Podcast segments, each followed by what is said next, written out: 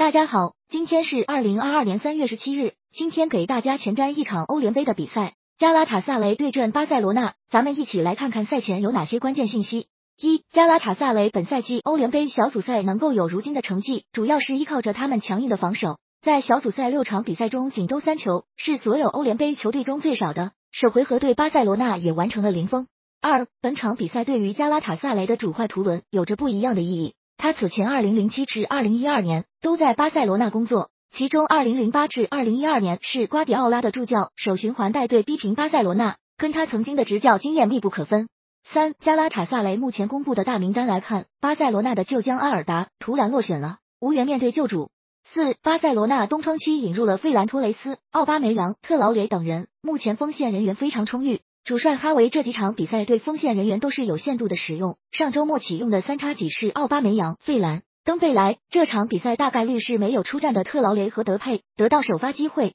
五，巴塞罗那本赛季西甲已有二十名不同球员取得进球，这是巴塞罗那队史单赛季的最高纪录，也是五大联赛进球队员最多的球队。六，本场比赛过后，巴塞罗那在本周末会迎来对阵皇马的德比战，并且还是客场作战，本场比赛预计会有一定的分心。